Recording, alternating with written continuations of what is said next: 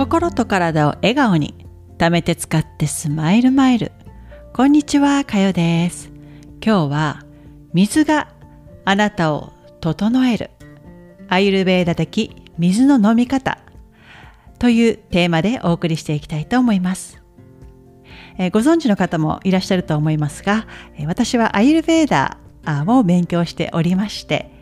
えー、内容的には、え私たち日本人には、ああ、これは合わないかなっていうのがね、結構あるんですけど、取り入れたい内容もね、それなりにあるので、え今日はその中からお水について、え皆さんにご紹介、えしたいと思います。アイルベーダでは栄養が豊富な食べ物、生命エネルギーが新鮮なものを食べるのも大事だと言われているんですが、体のバランスが崩れやすくなる最大の原因は飲み水の質と量が一番関係していると言われているんですね。今日はアイルベーダで伝えられているどれくらいの水を飲んだらいいのかということをお伝えしていきたいと思います。私たちの体っていうのは70%以上が水からできていますよね。体中にある細胞、これはもう大部分が水です。で血液やこのリンパに乗って各細胞に栄養が送られていって老廃物とかも排出されたりしますよね。このお水をどうやって飲むかっていうのがちょっと私は気になって、えー、アイルベーダではちょこちょこお水を飲むのは良くないと言われていてそれはなぜかというとちょこちょこお水を飲むのは点滴みたいな役目しか果たさないと言われていてやはりお水を飲む量が少ないとまあね先ほどお伝えしたように体の70%以上は水分です。プラスそこに、えー、もっと過剰な水分がないと、えー、排泄物その老廃物とかあそういったこの各臓器の役目がきちっと果たしにくくなると言われているんですね。これは工事現場に例えられるとあなたが工事現場で働いているとしますよね。そこに、え、少ししかあ釘とか、え、必要なその少しの部品しかないと建物全体はあ完成させることはできないじゃないですか。もう本当に一角のところしか、え、工事できなくなりますよね。それと一緒でこの建物を体全体と唱えると体の一部にしか水分がいかないということになります。私たちの体はお水を取り込んで、えー、外分泌腺といって汗とかあ唾液とかはその飲んだ水分はその外分泌腺を通して体の外に排出しますよね。そしてこの体の水分の機能を整えてくれる内分泌系っていうのがあるんですね。これが、えー、排出管先ほどの外分泌とは違ってこの分泌物が排出管を通さずに、えー、血液中などに、えー、放出することを言うんですね。でこの内分泌される、え、物質のことをホルモンと言うんですがこれがメッセンジャーとなって、え体の遠く離れた場所にある細胞に届けていってくれるんですね。それが、え生殖腺とか、え甲状腺そういったものがあります。でそこからあ余分な水分がないと、えー、各機関に、えー、割り当てられなくなるんですね。なので、えー、アユルベーダでは水はちょこちょこ飲むんではなくって1日4回に分けて1回750ミリから1リットルを飲むようにしてたっぷりの水分を取ることでえー、体全体にお水が行き渡り、えー、各臓器の機能がきちっとその役目を果たしやすくなる。ということで1回にたっぷり飲みましょうということで、えー、伝えられているんですね。一度に、えきちっと大量のお水を決まった時間に飲むことで体の中のその毒素が出やすくなって体内の温度も調節されやすくなると言われています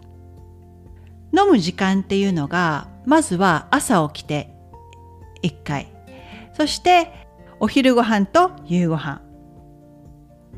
その飲む間は1時間は空けてそして、えー、食前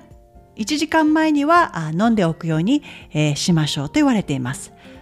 で最後の1回が日没前になっています。飲み水の温度は、えー、必ず、えー、常温か少し温かいお水を飲むようにしてください。冷たい飲み物は体のこのお腹の火ですね、えー、前にもお伝えしたようにアイルベーダはこのお腹がこのお腹の消化能力が一番大事だと言われていてここの火このかまどの役割をしてくれるこの消化能力が、えー、冷たいお水を飲むとその力が弱まってしまうんですね。その消化のその火の力が弱まってしまいます。でもね、えー、私が思うにはこの1回 750ml から1リットルっていうのはちょっと多すぎのような気がして、えー、これは体の作りとか日中のその、ね、スポーツをよくする方とか、えー、そういったのがあるのでやはり一概にこの量を必ず飲んでくださいとは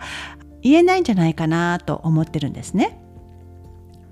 なので、えー、自分の体が水分がきちっと足りているかっていう指標にできるのがおしっこなんですね。これはまあ皆さんよく聞いたことあると思うんですけど水分が足りてますよっていうおしっこの色が若干黄色がかっている。少し黄色ぐらいですね。これが一番、まあ、きちっとしたあ水分があ保たれていますよっていう合図になります。で水分が過剰になっているのがもう色がついていなくて透明なお水の場合はこれはもう水分の取りすぎです少し色がつくまで水分は取らないようにしましょう。で明るい黄色の尿はあ少し水分があ少なくなってきているのできちっとお水を飲んでその水分が足りている目安になるその尿ですね。少し黄色がかった尿になるまでお水を飲んで調節しましょう。最後に尿の色がもうものすごく黄色でオレンジに近い色の場合はもう緊急な状態でもう本当脱水に近い状態。こういった場合には1.5リットルの常温のお水この中に小さじ1杯の塩と小さじ1杯の砂糖を入れて一番望ましい色の尿になるまでこれを飲み続けてください。ちょっとね説明が難しくなってしまい分かりづらいとこもあったかもしれませんがああなたのね、この尿の状態を見ながら、え、水分を飲むように、していただきたいと思います。この野菜や果物にも、えたくさんのお水が含まれていますので私個人的には、まあ、えっと、食べ物からも含めて、だいたい2リットルぐらいでいいんじゃないかなと思います。ね、体の水分が足りていないといろいろ体の不調が現れてくると思いますので、えー、お水はあきちっと飲むようにしていきましょう。一度1リットルとか大きめの水筒を買われたらいいかと思います。で朝そこにお水を満タンに入れてでそこからお水を飲むようにすると今日はどれぐらい飲んだかなっていう視覚情報。目からね目から見えるじゃないですか。今日はどれくらい飲んだかなっていうのが。なので、えー、これをこういうふうにしながら、えー、水分をね摂取していただくと